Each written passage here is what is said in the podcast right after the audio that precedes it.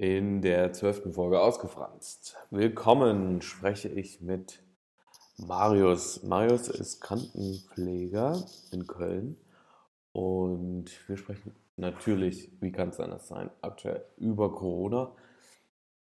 Im Eifer dieses Gefechts habe ich dann tatsächlich vergessen, sein Instagram-Handle zu erwähnen. Das kriegt ihr jetzt natürlich vorab. Das ist Marius M 1994. Und damit viel Spaß bei Folge 12 von Ausgefranst. Diesmal wieder mal mit einem Gast. Organisms need optimal conditions to thrive. Das bei Unknown, über kenne ich die Uhr über nicht. Damit willkommen zur 12. Folge von Ausgefranst. Heute mit einem Gast. Hallo Marius. Hallo. Was immer die awkwardste Stelle in diesem Podcast ist. Auf jeden Fall. Marius, stell dich doch mal kurz vor. Ähm, ja, hallo, ich bin Marius, bin 25 Jahre alt und sitze hier.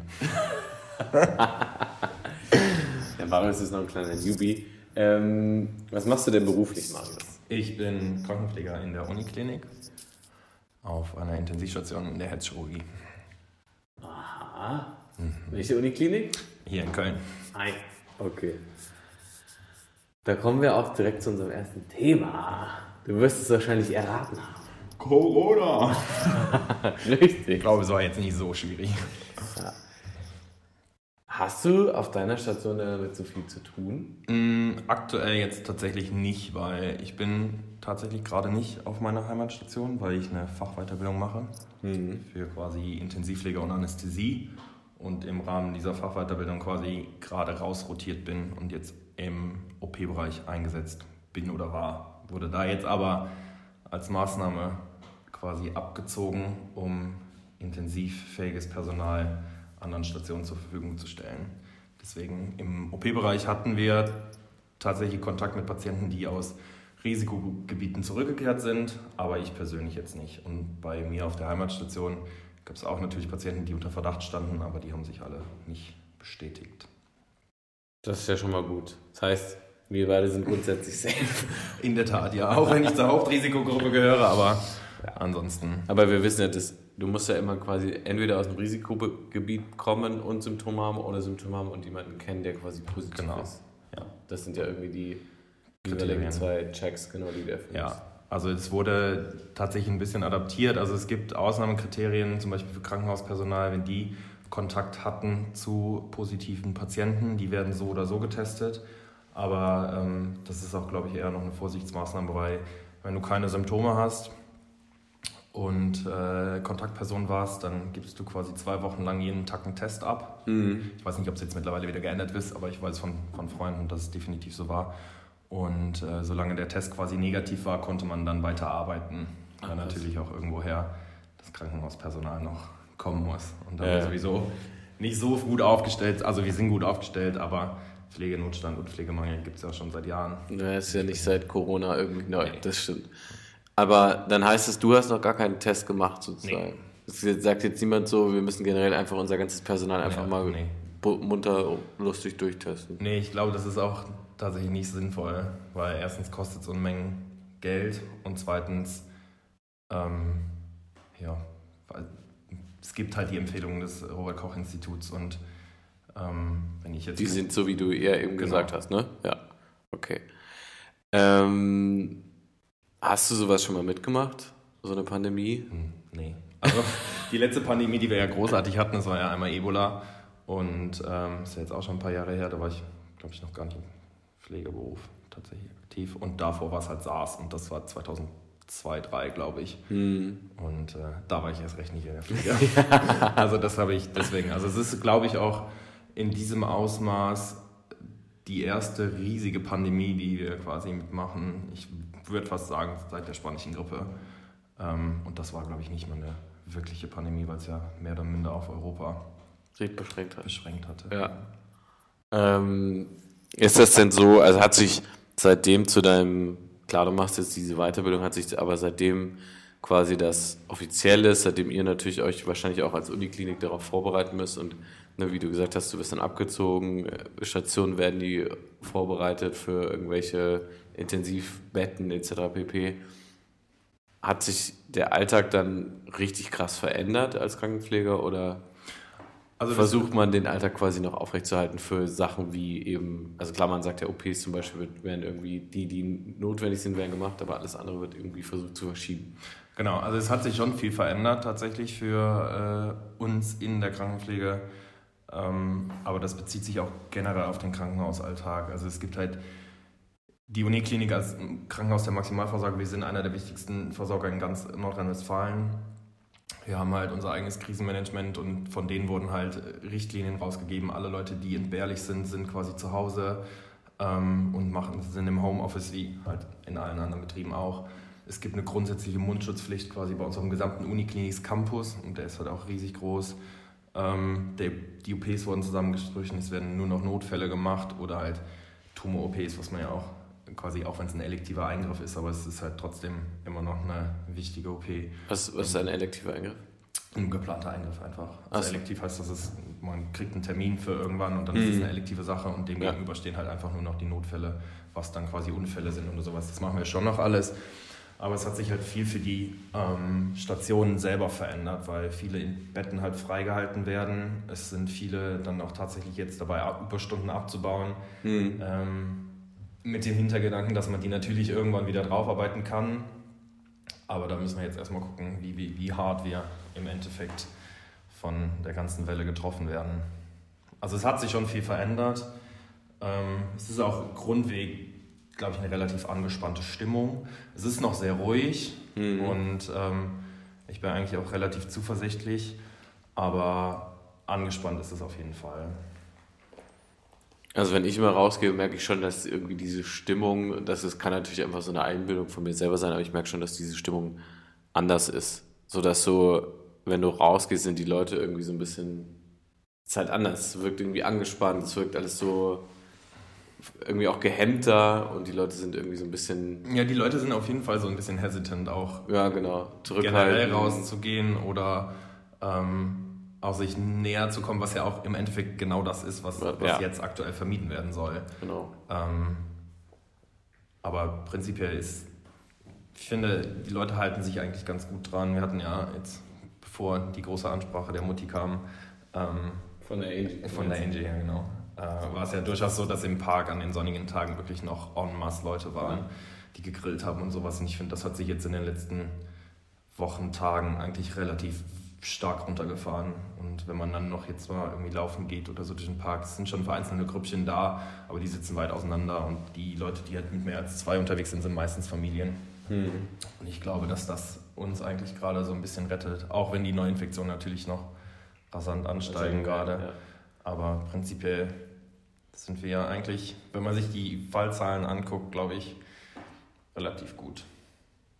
Was, wie viel hatten wir? 30 Tote auf irgendwie. Also ich weiß, dass wir jetzt, heute Morgen waren es irgendwie knapp 400 Tote auf 57.000 Infizierte. Wie viel das jetzt auf 100 Infizierte oder 100.000 mhm. Infizierte waren, das darfst du gerne noch ausrechnen, aber ich bin kein Mathe-Pro. nicht im Kopf. Hast du Angst? Nee, also tatsächlich nicht. Ich habe ich hab weder Angst, dass ich mich anstecke, ähm, noch vor der Krankheit selber. Es ist ein Grundrespekt da, aber so wie vor jeder Krankheit. Mhm. Ähm, aber wenn man sich halt, oder wenn ich mich in meinem Alltag an meine hygienischen Vorschriften halte, ist es eigentlich mehr oder minder ausgeschlossen, dass man sich ansteckt. Klar kann man es überall bekommen, ich kann es auch in der Bahn bekommen, wenn ich zur Arbeit fahre oder so, aber ja.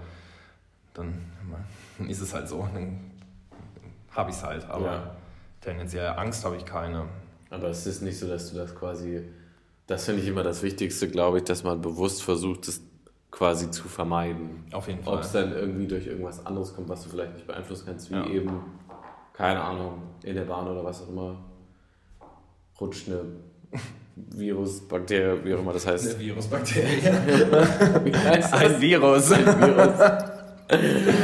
Ein Virus durch. Und dann hast du es halt oder halt nicht. Also, ja. also es gibt, wie gesagt, es gibt halt, also soweit ich es auf der Arbeit vermeiden kann, klar sollte man es natürlich machen.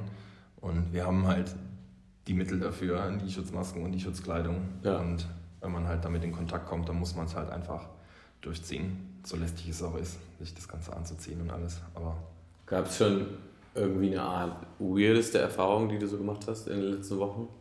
Keine Ahnung, dass irgendjemand, weiß ich nicht, völlig durchgedreht ist, weil er Panik bekommen hat oder so. Also ich, ich habe halt viele Freunde durchs Reisen jetzt überall und ich kenne halt doch schon ein paar Leute, die jetzt gerade so ein bisschen am Rädchen drehen. Mhm. Ähm, aber das ist auch jetzt nicht von meinen Freunden hier in Deutschland, sondern eher so international gesehen in Ländern, die halt ein bisschen anders betroffen sind. Ja, als die halt schon, ja. die halt auch komplette Lockdowns haben und jetzt im Endeffekt in ihren Buden hocken und eigentlich nur vor sich selber mit sich selber sind und sich um sich selber drehen. Ja, ja. aber ja. nee, also so prinzipiell Klar, es gibt auch hier weirde Situationen. Also es gibt schon die absoluten Gutbürger, die einen dann auf der Straße ansprechen, ob man denn schon mal was von Corona gehört hat, wenn ich mit meinen beiden Mitbewohnern draußen war und wir keine zwei Meter Abstand zueinander hatten, obwohl wir ja in einem Haushalt liegen. Also wir dürfen ja laut der Regeln sogar rausgehen zusammen. Aber es ist halt so, man kann es verstehen auf der einen Seite, weil es ist für die Leute nicht ersichtlich, dass wir zusammen wohnen. Ja. Und ähm, aber auf der anderen Seite denke ich mir halt auch so, ich würde dann eher an den gesunden Menschenverstand appellieren, dass, wenn man nicht zusammen wohnt, dann auch nicht so aufeinander hängt, quasi mhm. draußen. Aber im Endeffekt kannst du es ja auch nicht kontrollieren. Eben, also, genau. Außer du lässt dir irgendwie Ausweise zeigen und bist die Polizei oder so. Aber gut. Gibt es eine positive Erfahrung, die du so gemacht hast? Ich finde eigentlich generell das Management sehr positiv. Also ich höre viel von Freunden aus dem Ausland, dass die News eigentlich in die ausländischen Medienberichterstattung ist sehr positiv über unseren Umgang mhm. mit, dem, mit der Pandemie und der Krise berichtet. Ja. Und ich finde es auch, ist, bis jetzt haben wir es gut gemeistert und ich glaube auch, dass wir das gut meistern werden, weil wir halt einfach ein sehr, sehr solides Gesundheitssystem haben. Und das ist eigentlich so aktuell die positivste Sache. Und also der Zusammenhalt ist halt schon da. Ne? Man, also man sieht es den Menschen schon an, dass man irgendwie zusammen da durchgeht, zusammen da durchgeht ja. und sowas. Und man wird, die Menschen werden sozialer, sie helfen viel mehr und ähm, dieses tägliche 9 Uhr Klatschen-Zeugs. Ähm, finde ich es halt auch. Ne, ich finde, das ist was? eine super Sache. Also Achso, du meinst 9 Uhr abends klatschen? Genau, okay. am Fenster oder am Balkon oder sonst ja. was. Und wenn man sieht, was so in den ganzen Stadtteilen so vereinzelt abgeht. In solche Freunde, die wohnen in Sülz und die, laden, die haben da in diesem riesen Innenhof ständig irgendwie am Abend machen andere Leute irgendwelche Partys auf dem Balkon. Es werden Karnevalslieder gesungen und alles Zeugs. Aber mit genügend Abstand. Ja, natürlich. Nein, und. Äh, Weil es gibt auch gerade so einen Artikel, ich weiß gar nicht, wo der war, aber da hat sich auch so eine ähm, Krankenpflegerin darüber beschwert und hat gesagt, ihr könnt euer Klatschen eigentlich in den Arsch Ja, aber das finde ich ist dann auch wieder so ein keine Ahnung, man klatscht ja jetzt zum Beispiel auch nicht nur für die, für die Krankenpflege. Ja. Also es geht ja um prinzipiell alle öffentlichen Dienste. Um alle öffentlichen Dienste. Und ganz ehrlich, die Leute, die aktuell in den Supermärkten arbeiten, die leisten noch viel mehr, weil die ja. haben viel mehr zu tun gerade. Und ähm, dann finde ich es immer ein bisschen schade, wenn man auf der einen Seite jahrelang um gesellschaftliche Anerkennung schreit oder, oder danach schreit und darum kämpft jetzt hat man sie einmal und dann macht man sich ein Stück weit darüber lustig, indem man halt so Sachen sagt. Natürlich kann man sich davon nichts kaufen, aber es ist doch auch einfach, also ist meine persönliche Meinung, ich finde es auf der einen Seite auch einfach mal schön, dass man mal Anerkennung bekommt. Ich, ich finde es voll die nette Geste. Also ist es auch. Also, Mir wird jetzt nicht applaudiert für meinen Beruf. das ist schon toll gemacht. nee, aber gut, ihr kriegt halt andere Wertschätzung, indem ihr halt einfach eure Zuschauer habt. Und ja. ähm, wir kriegen halt Wertschätzung von Patienten und Angehörigen und äh, den milden Satz, äh, das könnte ich nicht von dem Rest der Gesellschaft, den man jetzt ständig hört. Ähm, aber jetzt so prinzipiell finde ich es halt schon, ist das so mit das Positivste, dass der Zusammenhalt so ein bisschen angestiegen ist und gesellschaftliche Anerkennung und mal gucken, wo es hinführt. Also, wenn es vorbei ist. Ja, ob es wieder auseinanderdriftet und irgendwie. Ein Stück weit glaube ich schon, weil viele Leute einfach im Alltag wieder. Genau, es geht halt wieder in denselben Trott zurück. Da sind wir Deutschen halt auch einfach deutsch. Ne? Das ist halt so, dann kommt der Alltag wieder. Aber ich glaube, dass es schon mal so ein bisschen zeigt, wie unser Sozialsystem dann doch funktioniert und was mhm. im Endeffekt alles zusammenhält. Und das ja. sind halt Berufe wie die Krankenpflege oder aber auch die Leute in den Supermärkten und die Polizei und Feuerwehr und alles Menschliche, genau.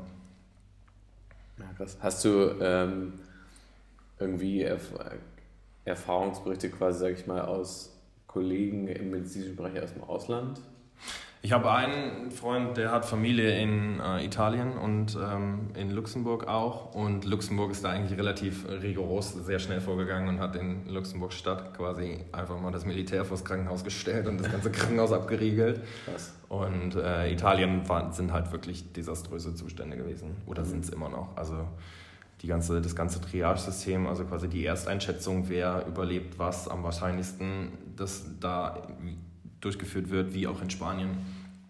Und äh, die Arbeitsbedingungen, die sind halt schon echt katastrophal. Also kann man kann es leider nicht anders sagen, katastrophal. Also da gab es schon Berichte darüber, dass die Leute wirklich tagelang nicht mehr zu Hause waren, irgendwie auf irgendwelchen Stühlen irgendwo kurz geschlafen haben, ein paar Stunden und dann weitergearbeitet haben. Mhm. Und also da hoffe ich, dass wir da nie hinkommen werden.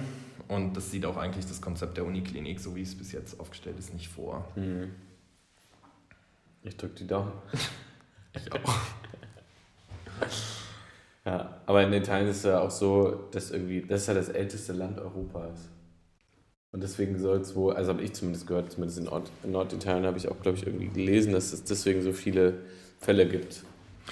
Das Problem in, in Italien ist halt auch, dass ähm, die haben halt, die leben noch ganz, also das hört sich jetzt komisch an, also die leben ganz anders als wir. Es gibt da diese Familienkultur, ist viel höher, da lebt die Mutter, also die Oma noch mit der Tochter und dem Kind genau. unter einem Dach. Mehr Generationen. Ähm, genau, da kümmern sie sich erstmal umeinander und die gehen halt viel, viel später ähm, erst ins Krankenhaus. Der Deutsche, also der geht ins Krankenhaus, wenn der kleine Zehmer juckt. Oh ja. und wenn das samstags nachts um drei ist und der seit drei Tagen jetzt juckt und jetzt besonders schlimm juckt, ähm, und äh, die Italiener, die gehen halt zum Arzt, wenn sie quasi den Kopf schon in der Hand haben. Und das war halt auch eins der Riesenprobleme. Ist, ist das deutsche Volk eher so ein bisschen. Doch, die sind ganz schlimm, was das angeht, ja. Wirklich? Ja. Also von, von den Berichten, die ich zum Beispiel von Kollegen aus der Notaufnahme kenne, das ist halt ganz klassisch freitags nachmittags, wenn die Woche vorbei ist. und halt samstags morgens, Wochenende, was machen wir? Gehen wir mal ins Krankenhaus. Ach krass. Ja, das ist halt schon echt. Also generell Wochenenddienste, da sind es dann die Leute, die seit drei Wochen einen Husten haben und dann heute damit da hingehen müssen und dann kriegen die halt gesagt, ja okay, es ist halt gerade voll, sie müssen jetzt mindestens zweieinhalb Stunden warten und dann beschweren sie sich halt noch darüber. Dass sie warten müssen. Ja. ja. Aber die Option, montags morgens zum Hausarzt zu gehen, die wird dann natürlich ausgeschlagen. Ja. Ja, okay, makes totally no sense for me, aber ähm, okay. Ich liebe meine Hausärztin. für mich wäre das die letzte Option, in die Notaufnahme zu gehen. Ich, ja, keine Ahnung. Ich weiß halt, also ich war auch schon mal in der Notaufnahme, so ist das jetzt nicht, aber es war halt am Wochenende irgendwie vom Reisen wiedergekommen, Fieberschübe bis zum Gehen nicht mehr gehabt und dann. Ja gut, aber das ist ja was anderes. Also wenn so der typisch klassischste Verlauf, es hätte Malaria sein können. Ähm, und das ist aber auch eine andere Geschichte dann. Also Geht man mit sich dann anders um, gerade als Krankenpfleger? Ja, ich saß da schon und habe mich ein bisschen geschämt. Also nicht geschämt, aber ich habe mich durchaus unwohl gefühlt. Mhm. Ich meine, ich war halt auch bei mir selber in der Uniklinik in der Notaufnahme. Und ähm, ja, es war halt schon, ich bin da hingekommen, aber es tut mir leid, aber... Könnt ihr was machen? ich glaube, ich brauche einen Malaria-Test. Warum? Ja, aber, Aber ansonsten war, es nicht. Nee, war nicht. Es war wahrscheinlich einfach irgendwie so ein Virusinfekt und dann übergeflogen mit Jetlag und einfach. Ah, ja, und dann einfach Körper am Limit. Ja. Krass. Aber gehst du generell so mit Sachen in, in Richtung Krankheit selber um? Also anders ja. so? Ja, also ich bin immer, also ich vertrete eigentlich die Meinung, dass die Krankenpfleger und Schwestern entweder die besten oder die schlimmsten Patienten sind. ähm, weil entweder sind es die Hypochonder, die halt über ihr medizinisches Wissen direkt vom Worst-Case-Szenario ausgehen oder halt die Leute, die es einfach runterspielen. Mhm. Und gehen nicht schnell zum Arzt, bin ich, aber es war schon noch nie irgendwie ein Ding bei uns. Also wir sind, meine Mutter hat uns auch, als wir noch kind, kleiner waren, nicht direkt immer zum Arzt geschleppt. Ähm, sondern wenn man Fieber hatte, okay, dann bleibt man mal zwei, drei Tage zu Hause. Und wenn man dann immer noch Fieber hat, dann kann man immer noch zum Arzt gehen, weil ja. so ein Virusinfekt, mein Gott, den hat man halt immer mal zwischendurch und der ist aber nach drei Tagen auch weg. Kommt, glaube ich, immer darauf an, was passiert. Ne? Wenn, genau. das, wenn viele Symptome schnell aufeinander folgen, dann, glaube ich, würde ich hier als Eltern da eher so machen. Meine Mom war ja auch Krankenschwester ich kenne es das auch, dass wir eigentlich eher immer mal erstmal zu Hause geblieben sind ja. und dann, klar, wenn sie irgendwie direkt so husten und so, dann erstmal abhören und dann irgendwie, keine Ahnung, Bronchitis oder sowas. Ja. Ähm, take it, geh nach Hause, tschüss, bleib dann eine Woche. Tschüss. ja. ja. Obwohl ich mir meine Kinderärztin immer sehr geliebt habe. Die war, die war schon witzig.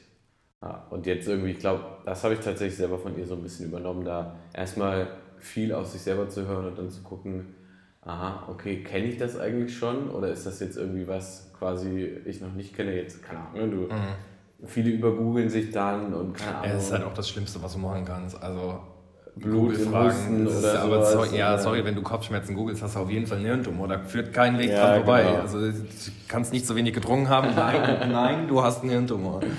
Ja, das finde ich tatsächlich auch immer schwierig, aber klar, wenn du Sachen dann irgendwie nicht so einschätzen kannst, ist es, glaube ich, immer besser, zum Arzt zu gehen. Also wenn du darunter leidest, mhm. finde ich. Wenn das deinen Alltag so einschränkt, dass du irgendwie nicht halt mehr keinen Sport mehr machen kannst, nicht mehr dich konzentrieren kannst mhm. auf die. Arbeit oder sonst irgendwas. Ich glaube, dann ähm, ja, ist es jetzt nicht verkehrt, mal zum Hausarzt zu gehen. Nee, auf keinen Fall. Also dafür sind die auch da. Aber ja. dann geht man zum Hausarzt. Genau, und nicht, in die Notaufnahme. In die Notaufnahme kannst du auch gehen, wenn dir ein Finger fehlt. Das zum Beispiel, ja, wenn es sehr stark blutet, dann kann man in die Notaufnahme gehen. sehr stark blutet. Aber auch nur, wenn es stark blutet, ansonsten nicht. Finger abgehakt. Ups. Ja, so ungefähr. Nein, also es gibt durchaus Sachen, wofür, man, wofür es auf jeden Fall vertretbar ist, in die Notaufnahme zu gehen, aber ja. Ja. Nicht der Husten seit drei Wochen. Ja, ja, das ist schon klar. Aber das sind, ja, Gibt es irgendwas Witziges? In Bezug auf was?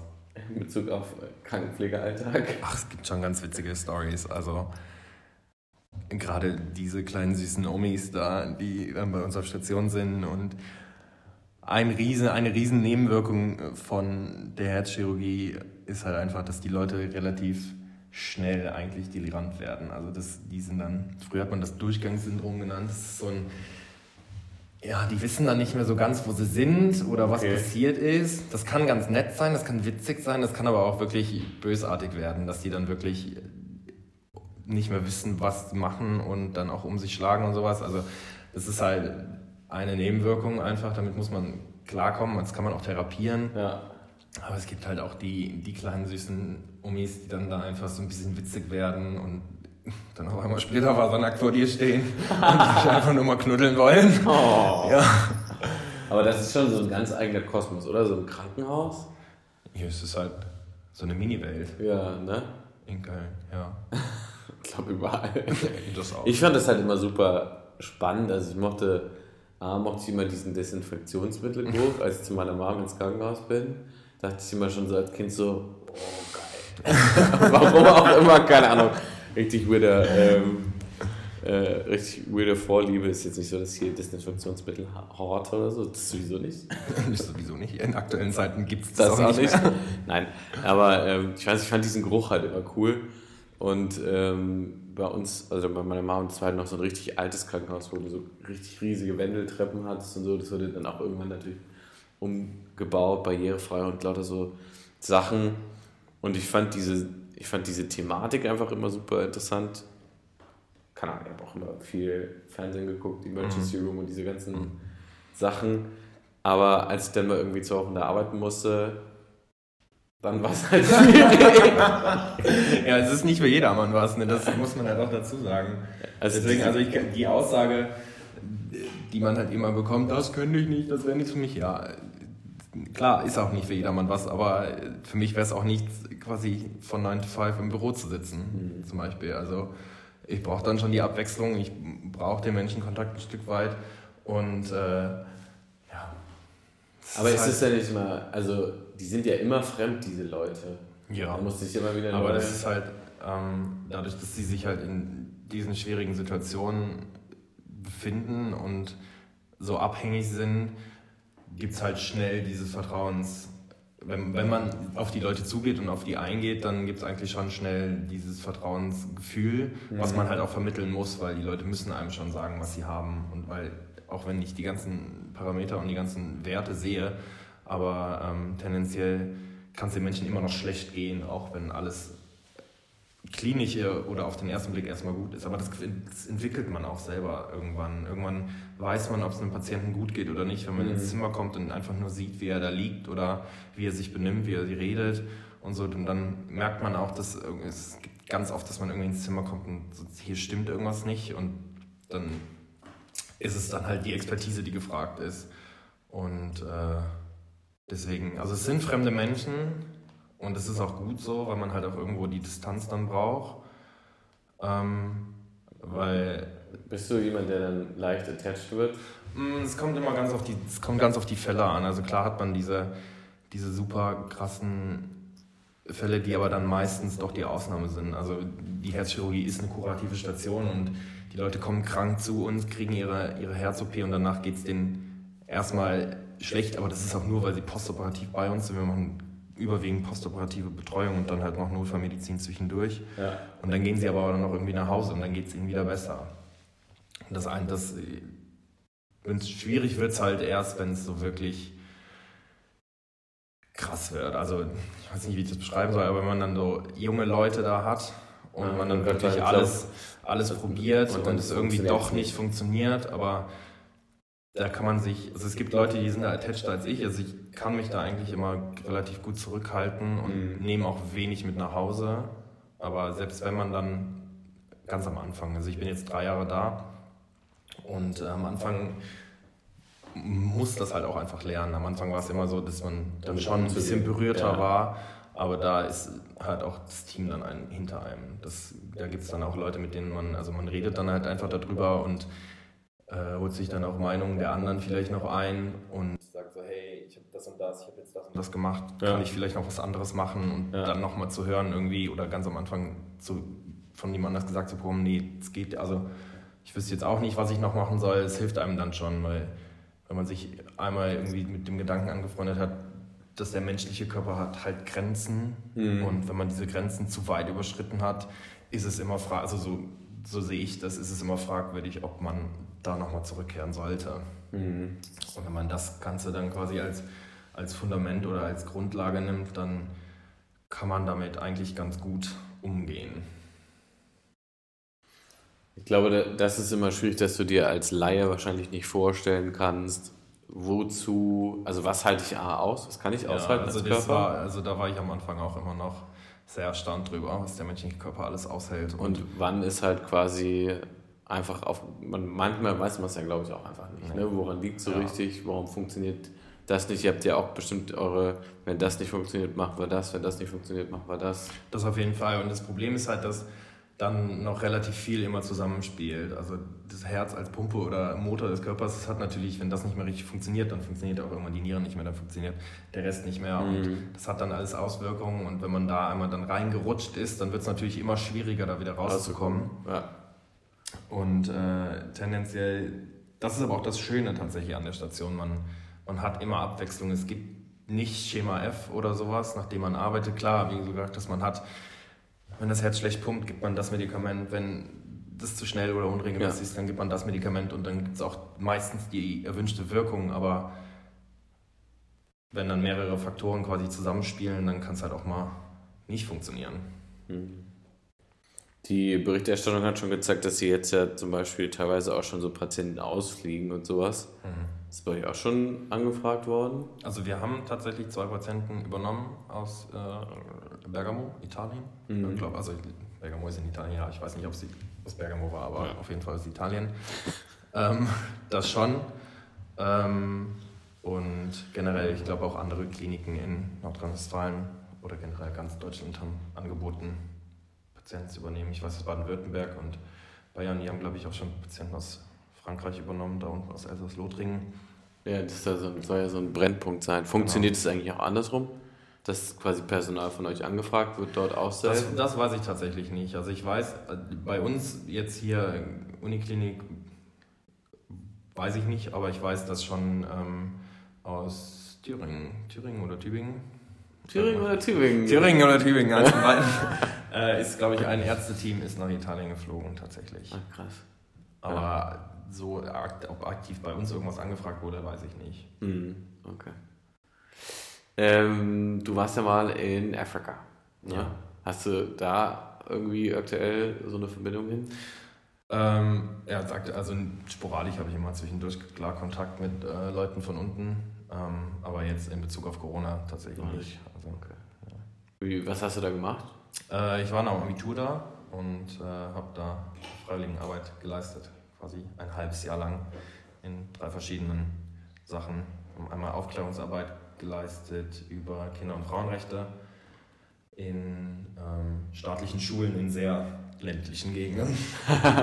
und äh, dann habe ich zwei Monate unterrichtet in der Schule und dann noch zwei Monate für eine deutsche Patenschaftsorganisation gearbeitet, die die Schule quasi im Endeffekt mit Patenschaften unterstützt hat. Ah ja.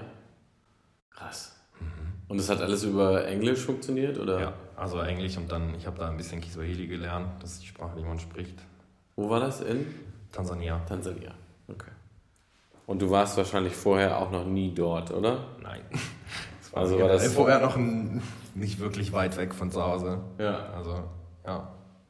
Und warum hast du dich dafür entschieden? Äh, ich wollte tatsächlich nach dem Abitur ins Ausland und hatte mich beworben über Weltwärts, also das ist ja das Portal. Mm, das kenne ich, ja. Genau, das gefördert wird vom Bundesministerium für Wirtschaft und soziale Zusammenarbeit. Das ja, ja, ja, ja, ja, dass die beiden zusammenliegen. Ähm, und äh, da ist es aber so, dass natürlich super viele Leute das über dieses Programm machen, weil das die meisten Kosten einfach trägt und äh, auch eine relativ gute Struktur und Organisation hat. Und ich wurde dann auch eingeladen zu so einem Welcome Weekend, mehr oder minder. Ähm, dann ist aber irgendjemandem aufgefallen, das war ein Projekt, das von dem Bistum Trier gefördert wurde. Und da wir im Bistum Aachen wohnen, also meine Eltern, ähm, ging das dann damals nicht. Ach, und dann bin ich da quasi deswegen mehr oder minder rausgeflogen. Ich hätte einen Zweitwohnsitz bei meinen Großeltern anmelden können, dann hätte es vielleicht funktioniert. Aber Nur wegen so einer bürokratischen Sache. Ja, aber man muss halt dazu sagen, es sind halt einfach Fördergelder, die halt von den Bistümern kommen und und zahlst ja auch deine Kirchensteuer. Und dann wollen die, dass es für die genau. Leute ist, die genau. dort auch. Ich, ich kann es auch im Endeffekt nachvollziehen und mhm. ich wollte aber trotzdem auf jeden Fall hin. Und äh, dann bin ich über meinen Patenonkel im Endeffekt, der schon mal mit diesem Programm Kontakt hatte, äh, auf die Idee gekommen, dass ich hier einfach selber gehen könnte. Und dann habe ich quasi einen deutschen Förderverein äh, angeschrieben und gefragt, ob das möglich wäre, dass sie das machen. Mhm. Und dann haben die gesagt, ja, okay. Und dann ja, der einzige Nachteil war, dass, dass der die Kosten selber tragen musste. Aber ja, das ist der einzige Haken war, dann habe ich das halt darüber gemacht. Und wenn du jetzt drei Projekte hattest, hast du dann auch quasi dreimal den Standort dort gewechselt oder war es immer dasselbe? Nee, es war quasi, ähm, ich war die ganze Zeit in Arusha, das ist eine Stadt im Norden. Und äh, die Projekte sind alle miteinander verbunden, weil es gibt halt die zentrale, es gab eine zentrale Person, das war Mama Hindu. ja, die heißen immer alle so und äh, sie hat quasi ein Center for Women and Children Development gegründet.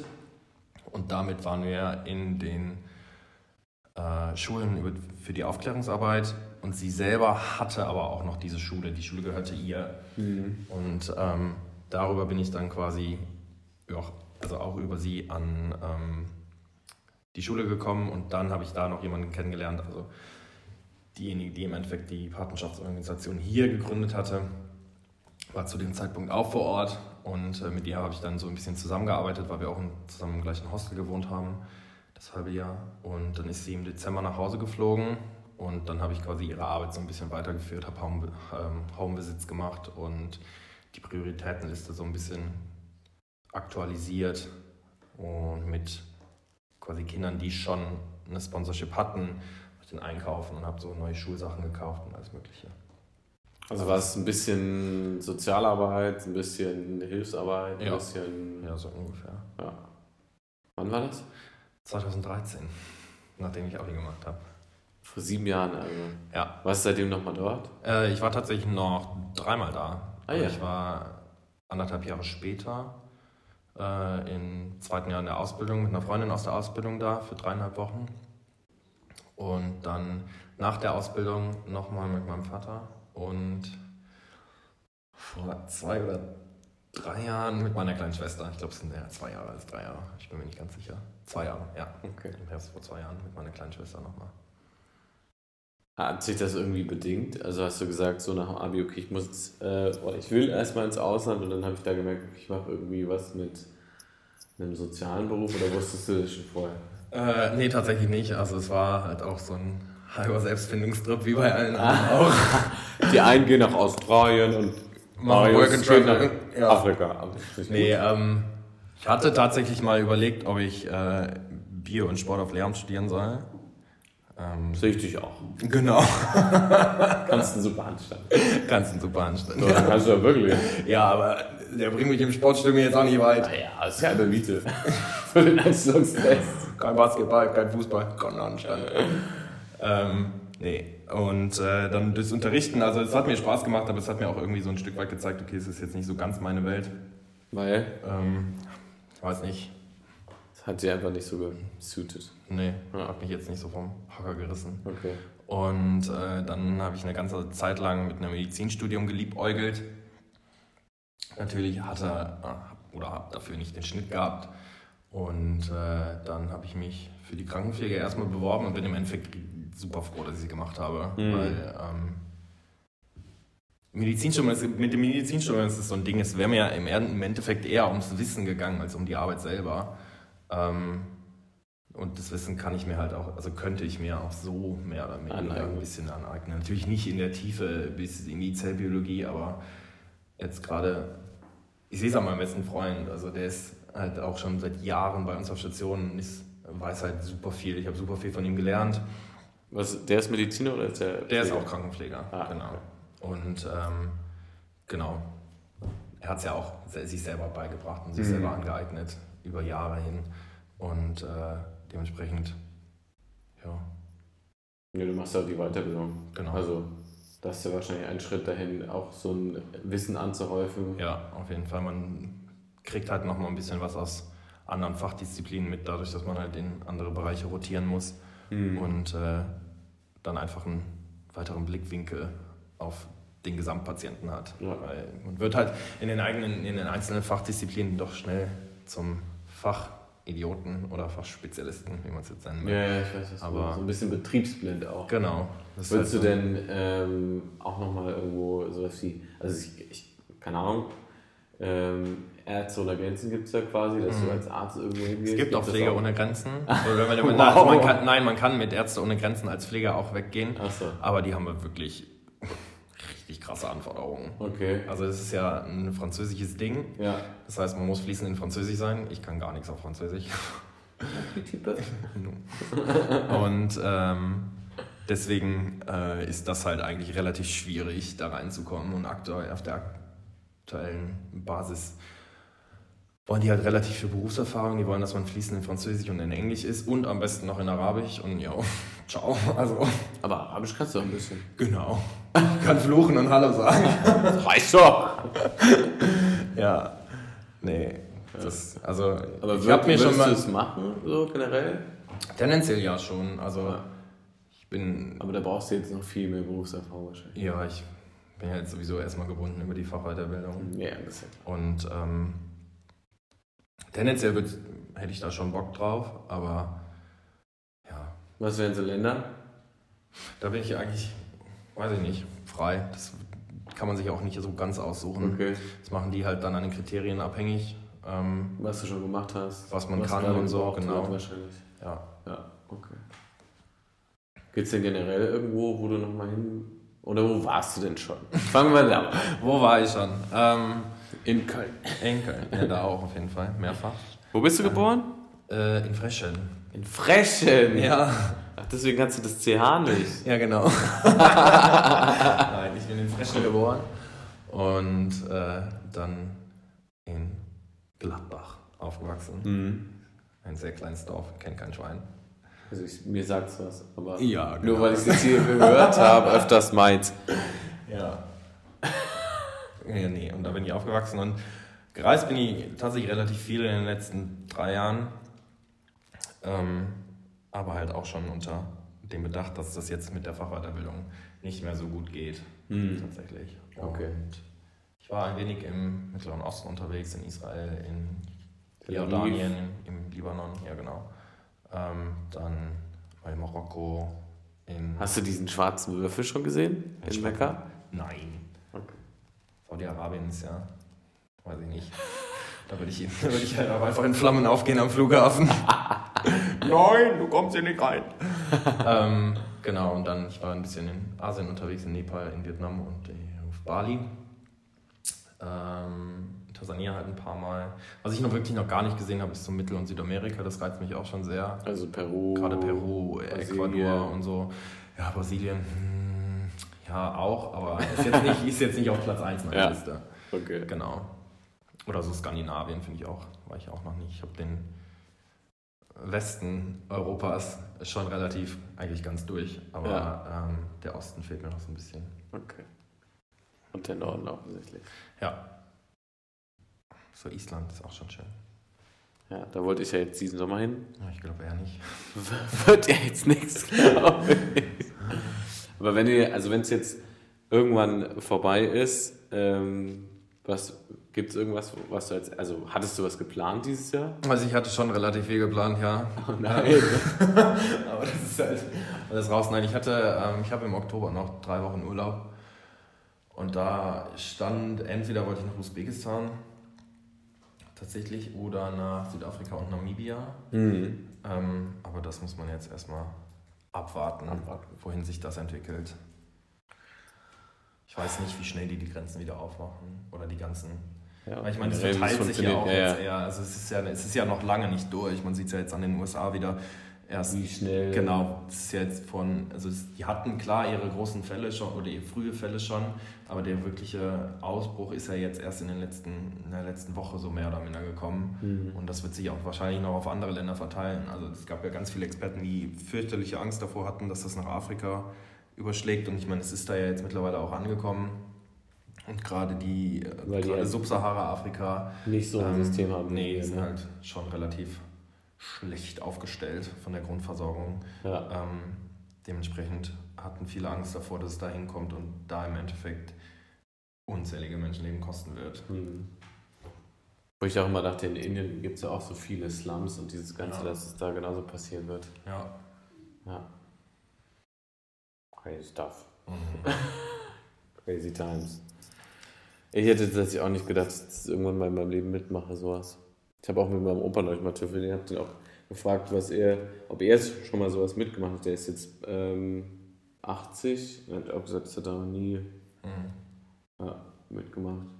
Also klar, der hat jetzt Krieg keine Erfahrung gemacht oder so. Also, aber ähm, ja, selbst für die ist es neu und die halten sich tatsächlich an diese ganzen Sachen. Mhm. Aber, ähm, Aber meine Großeltern auch. Also ich habe die auch vor ein paar Tagen mal angerufen und wollte mal so nachhören, wie es geht. Sie Ja. wusste auch direkt, warum ich anrufe. Der Oma. Ähm, Junge! Ja.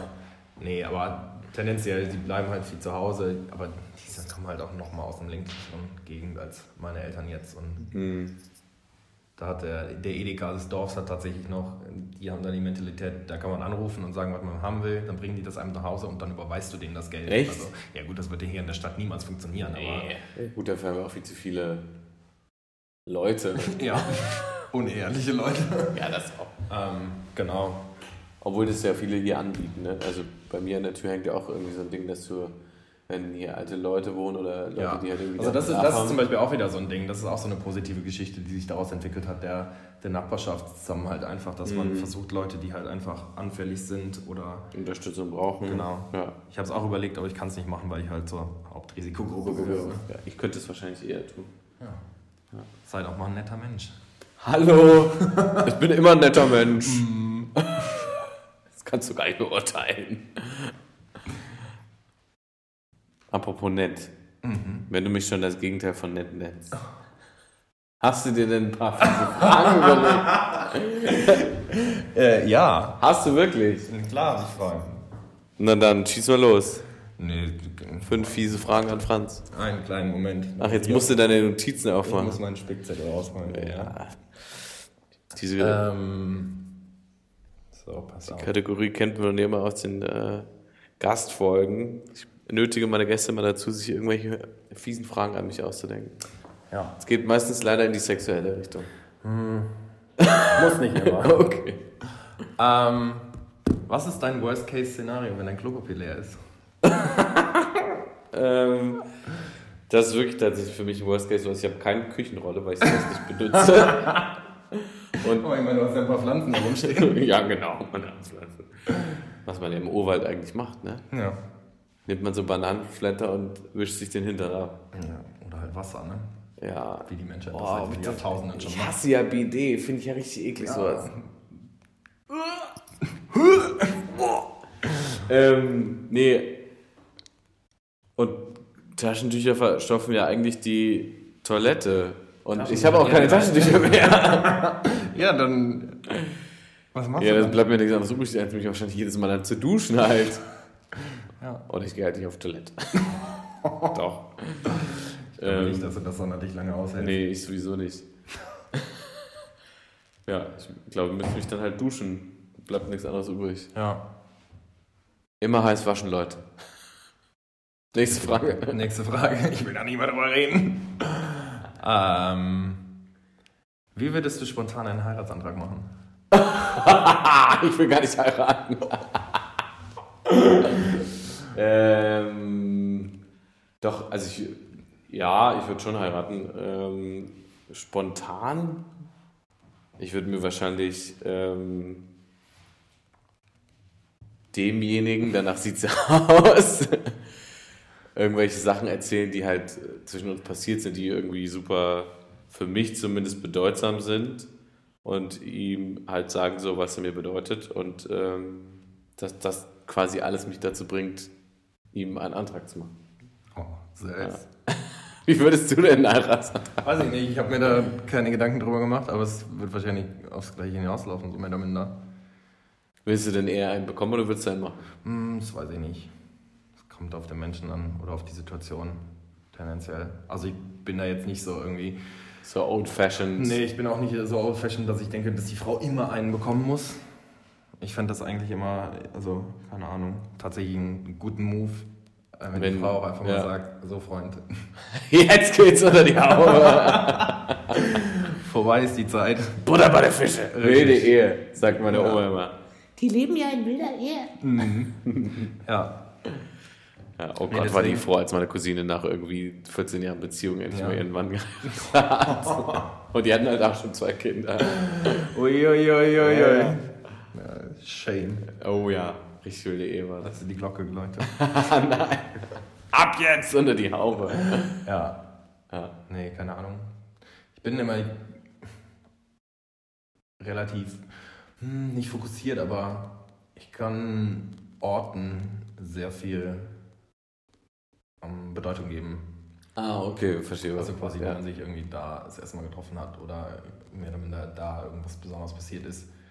Ähm, weiß ich nicht, kann ich Schwierig, wenn es gerade auf den Malediven ist. Ja, dann muss man halt da nochmal hin. Jetzt. Jetzt. Du, wir müssen mal kurz, wir müssen mal kurz Darüber fliegen. Was? Ja, nee, aber ansonsten weiß ich nicht.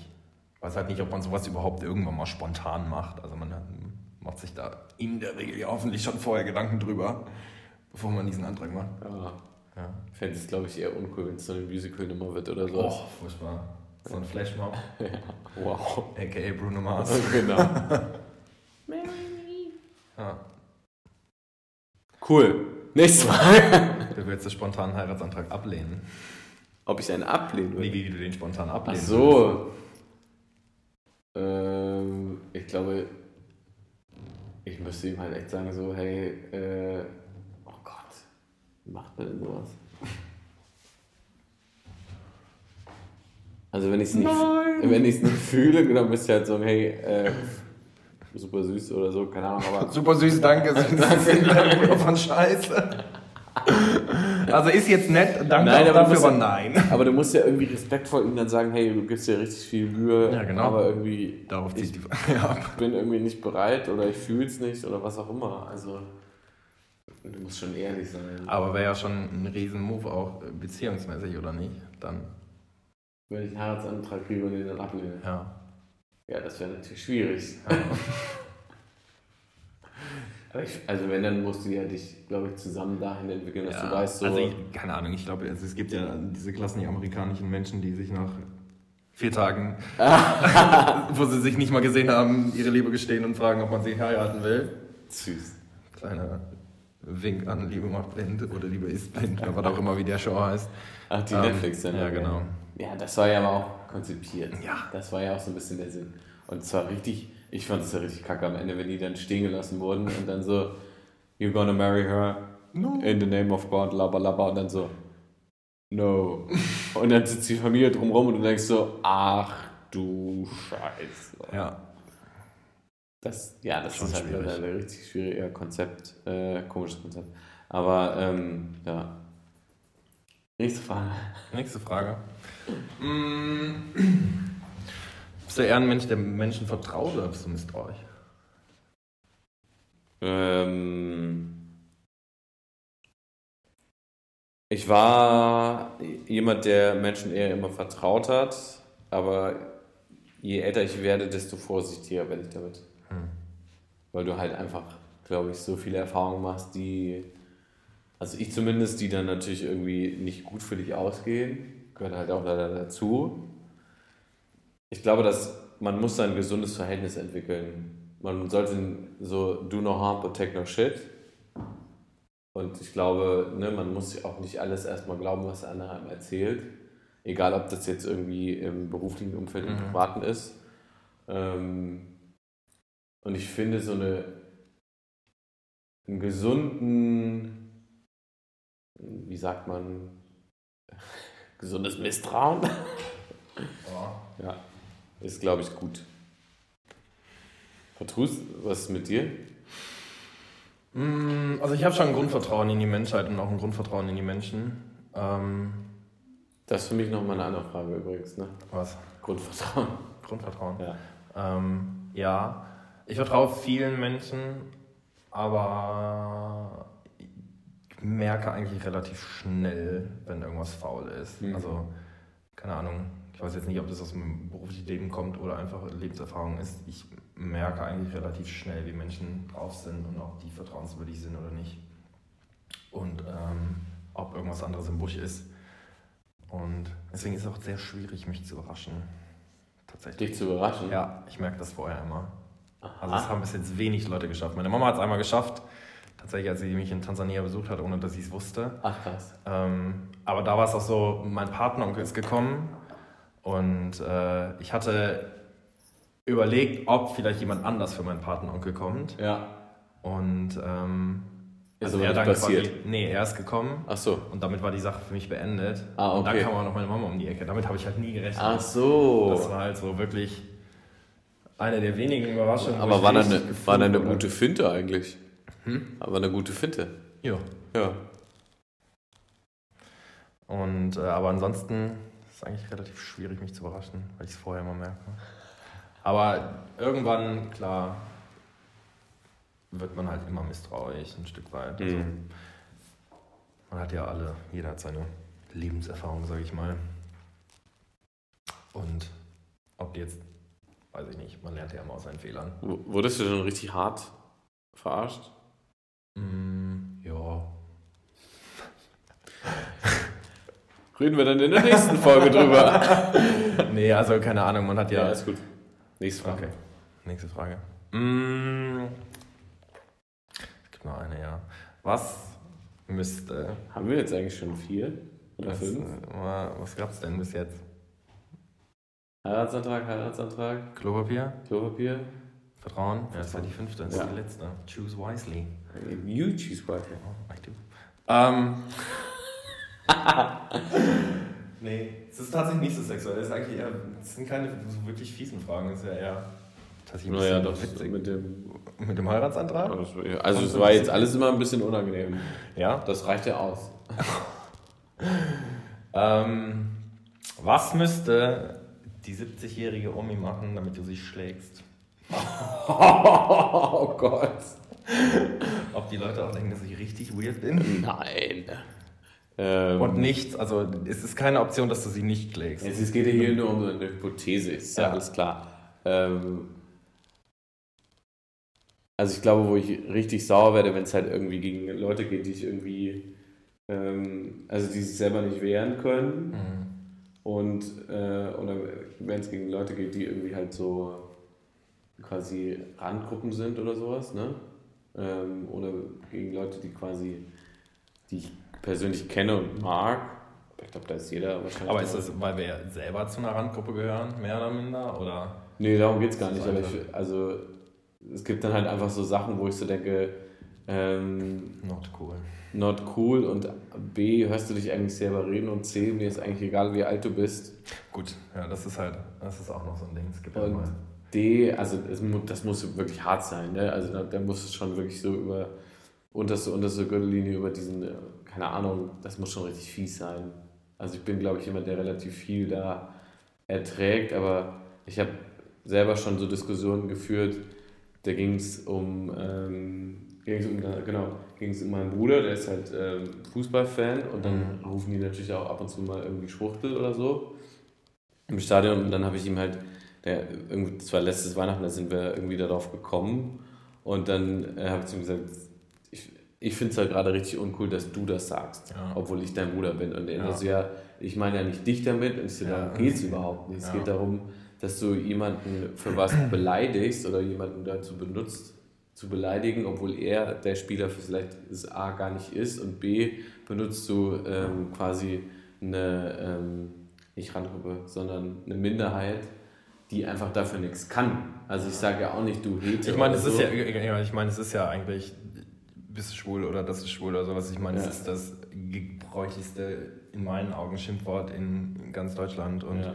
viele Leute, finde ich, wissen auch überhaupt gar nicht, was es, was es überhaupt heißt, das zu sagen oder machen sich darüber keine Gedanken, dass sie damit einfach doch eine ganze Men Menge Menschen einfach hart degradieren. Ja, und beleidigen. Und das hat er halt auch nicht verstanden. Und er hat gesagt, so, das, ne, ich, ich, und dann wurde ich auch richtig, da habe ich mich so ein bisschen in Rage geredet, weil wir waren halt in einem öffentlichen Restaurant und es ist ein bisschen unangenehm, glaube ich. Also halt super viel los drumherum. Also das ist, Hast du den so Table geflippt? Aber ich habe, also ich war wirklich wütend und habe zu ihm gesagt, ich kann es einfach nicht verstehen, dass du nicht verstehst, dass das Leute verletzt und gerade ich bin dein Bruder und du benutzt es trotzdem. Und dann Mhm. versuchst du mir jetzt zu erklären, ja, das geht ja gegen den anderen, das hat ja damit nichts zu tun.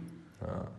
Obwohl ich das auch manchmal habe, dass irgendwie so ein paar Freunde, dass das, den, das einfach rausrutscht quasi, obwohl ich quasi mehr oder minder dabei bin und sie wissen, was es im Endeffekt, was es heißt. Ja. Und dann kommt auch immer so eine sofortige Entschuldigung dafür und ich meine so, ah, sag's einfach nicht, Ja. weil es bringt nichts.